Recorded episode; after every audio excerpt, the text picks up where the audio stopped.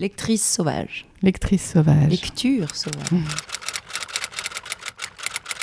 Une lectrice euh, boulimique. Carnivore peut-être. J'adore toucher les livres. Stay wild, keep reading. Le podcast qui donne envie de lire. Animé par Sylvia Mine et produit par Reading Wild.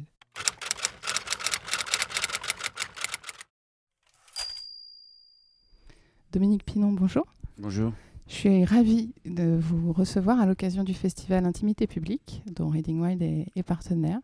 Et ça nous donne une magnifique occasion euh, de partager euh, notre podcast Stay Wild Keep Reading et de parler avec vous de vos lectures et de vos livres préférés. Alors Dominique, on a une question qui est devenue un petit peu rituelle Mhm. sur Stay Wild Keep Reading, qui est Dominique Pinon, quel lecteur êtes-vous? Euh, un lecteur parfois euh, compulsif, euh, parfois régulier. Je suis un lecteur, en fait, de hasard. Je n'ai pas de, je n'ai jamais eu de plan de carrière en tant que comédien. et Je n'ai pas de plan de lecture en tant que lecteur. Je prends les livres qui me tombent sous la main, qui me, que j'achète. euh, chaque fois que je viens à Paris, je vais toujours appâté par une librairie et j'achète des livres. Des livres qu'on peut me conseiller aussi, et puis des livres qu'on me fait lire. Parce que, Oui, parce que vous faites beaucoup de lectures en bah, scène. je fais beaucoup, depuis quelques années, je fais pas mal de lectures euh, publiques. Et j'adore ça. Parce que ça me fait découvrir justement aussi des auteurs que je ne connais pas. Et puis, euh, j'adore beaucoup le, enfin, le fait de, de lire en public et de partager un plaisir de lecture à voix haute à voix haute. à, des, à des auditeurs, auditeurs, spectateurs, je ne sais pas comment on pourrait dire, mais c'est vrai que c'est des spectateurs aussi. Alors justement, dans l'enfance, peut-être il y a eu des premiers contacts par la lecture à voix haute. Est-ce que euh, on vous lisait des histoires quand vous étiez petit? Non, c'est moi qui lisais des histoires, parce que j'avais une grand-mère, euh, ma grand-mère paternelle, que je n'ai connue qu'à l'été, euh, parce qu'elle était malade, et euh, j'étais petit, et, euh, et j'allais lui, bah, j'allais lui faire des, Des lectures. lectures, parce que j'ai appris à lire, euh, voilà, bon, j'étais un peu doué pour la lecture, je sais pas, j'ai appris à... Je sais pas, C'est joli, oui, ce que, que vous racontez. à- à lire et voilà. Puis j'avais toujours des premiers prix de récitation quand Ah oui. ça se faisait encore. Et, euh, et j'adorais ça. Peut-être ça d'ailleurs euh, qui est à la base de ma du, du métier que je Ouais. fais quoi. Euh, je pense que c'est la base de. Enfin, un comédien. Donner le lire, texte. quoi. Mm. Et moi, c'est voilà, c'est donc euh, on, on ne m'a pas fait, on ne m'a pas lu des histoires euh, quand j'étais petit, mais c'est moi déjà qui lisais des histoires aux grands. Et, et alors peut-être euh, un des premiers livres, un, des premiers coups de cœur ou souvenirs d'enfant, même d'un contact très fort avec un Oui. livre. que- Oh, il y en a plein, il y en a plein. Il y a les souvenirs de, du Club des Cinq. Ouais, il y a les souvenirs de Bob Moran. ouais. Euh, Jules Verne aussi, ça c'était. ah, je me suis évadé dans les Jules Verne, Verne. c'était euh, extraordinaire.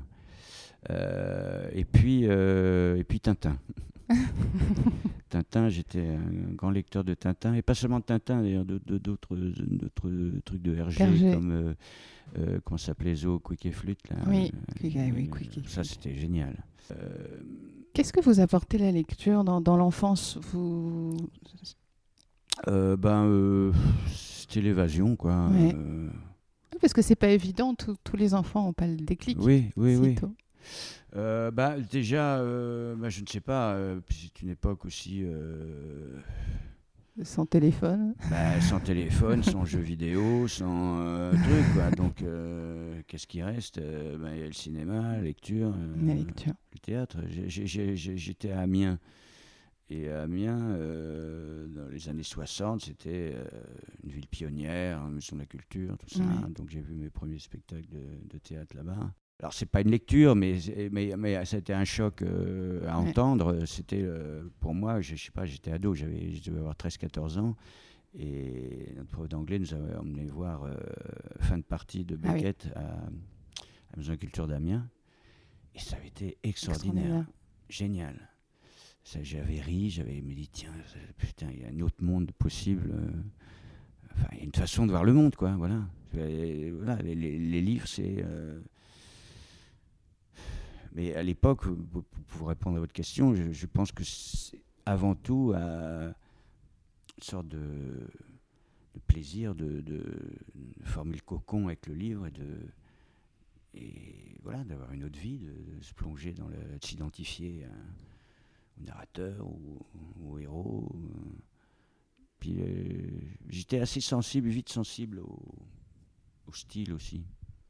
Parce qu'il n'y a pas que l'histoire, il n'y a pas que le truc. Mais, et à mes grands souvenirs aussi, c'est d'avoir vu euh, Georges Brassens. Je ne parle toujours pas de lecture, mais Si, si, si, C'est si, c'est relié, lié. absolument. mon, souvenir, que- c'était euh, Georges Brassens aussi, que j'ai été voir à. Je crois qu'il jouait à la Comédie de Picardie à l'époque. Il avait fait un, un récital là-bas. On ne disait pas concert, on disait un récital à l'époque. Un récital de Georges Brassens. Et c'était formidable parce que c'était comme du théâtre. C'était dans les années 60, hein, donc a- on ne connaissait pas toutes ces chansons, tout ça. Donc il y avait des chansons qui jouaient, qui chantaient, et les gens réagissaient comme au théâtre. C'est-à-dire qu'à une rime euh, inattendue, tout le monde riait. Ouais. Ouais, c'était, génial. Mais c'est proche de ce qu'on disait sur la lecture en scène, Oui, ouais. Avec le, le- le public qui réagit euh, au texte. Oui, oui, oui, oui. Mais euh, c'est vrai que lire en public, c'est. Bah, c'est en, en même temps, c'est bah, c'est pas, c'est pas difficile, quoi. on n'a pas le stress du texte puisqu'on l'a sous les yeux. euh, euh, et puis on a, on a lu le livre avant. Et puis euh, quand, on, quand le texte nous plaît, c'est, je pense que c'est assez facile de faire passer le, le plaisir qu'on a eu à le lire aux, aux gens qui écoutent. Là, justement, le, le chez Sac, vous, Oui. le, vous- le préparez comment? Ça se prépare comment une lecture Bah, je le lis une fois, et puis voilà. Une seule fois? Bah oui, si c'est pas. Il y a peut-être des, des choses plus ardues. euh, Non, moi ça me suffit une fois pour pas être piégé par, euh, je sais pas, une rupture de rupture de construction ou un Dans le truc comme ça. Voilà, ouais. c'est tout. Être Mais surpris. sinon, euh, sinon non, il faut présenter, il faut pas, faut pas en faire des tonnes, je crois, en lecture. Faut, Il faut donner le il texte. faut que ça coule et puis voilà, et puis donner le plaisir surtout, sentir que on a du plaisir à le faire. Et le partager. Sinon, euh, Alors, des auteurs quand même, peut-être. Il y a peut-être eu des, des grandes rencontres ou des auteurs. euh, Euh, ben écoutez, euh, pff, ben, il y, a, il y a eu Alphonse Boudard, ouais. parce que j'ai fait, j'ai, fait, j'ai poursuivi sans jamais les rattraper les études de de lettres, lettres. Ouais. mais qui m'ont donné encore euh, le goût de la lecture, euh, parce que j'avais des très bons profs, j'étais en fac à Poitiers, il y avait des vraiment très très Ouais. bons profs. Et en particulier, j'avais une prof qui nous a. J'avais un cours euh, Proust sur, euh, euh, du côté de chez Swann. Et elle était formidable. Et ça m'a donné le goût de Proust, que je n'ai toujours pas lu en entier, mais que je voudrais. On a le droit de ne pas le finir lire, Proust. J'en suis toujours resté à l'ombre des jeunes filles. C'est pas mal. Et euh, parallèlement à ça, il y avait aussi, quand j'étais euh, étudiant en lettres, euh, il y avait les choses que, qui permettaient de, de contrebalancer. Et donc j'ai découvert Alphonse Boudard, Ouais. qui à l'époque avait eu le prix Renaudot, avec un livre qui s'appelait La cerise, qui me faisait rire au fond de mon lit. mais- et en même temps, c'est des, choses très. C'est des choses pas très gaies qu'il raconte. Hein. Euh, parce qu'il a une vie en prison, il a une vie en, en sanin. Mm. Et donc, son- la- sa vie en sanin, je l'ai lu après, ça s'appelle euh, une ostobiographie. Voilà, parce que c'est Ah oui. l'hôpital, une ostobiographie. C'est joli. Ouais. Et, euh, et c'est une poésie, alors c'est très cru des fois, c'est très cru, c'est- beaucoup de, c'est de, l'argot, mais, mais c'est tellement chouette. Et, et, par, euh, et par Boudard, je suis venu à Céline aussi. Oui.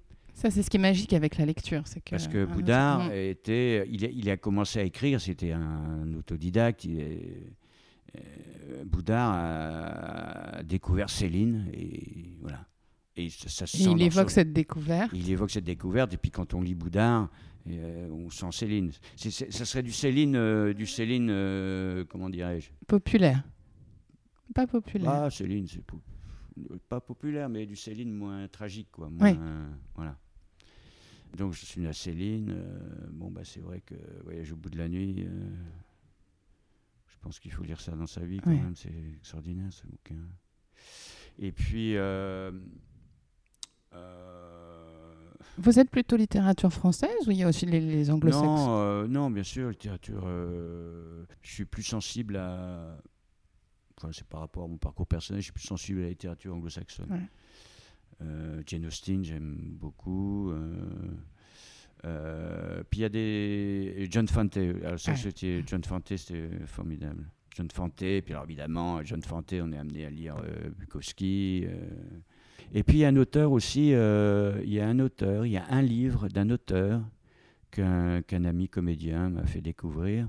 Un auteur de, pas de polar, mais de noir vraiment, Hmm. euh, américain, qui se passe dans le vieux sud américain, Georgie, euh, Alabama, ça se passe toujours dans ces coins, une espèce de quart-monde euh, absolument incroyable, qui s'appelle Harry Cruz.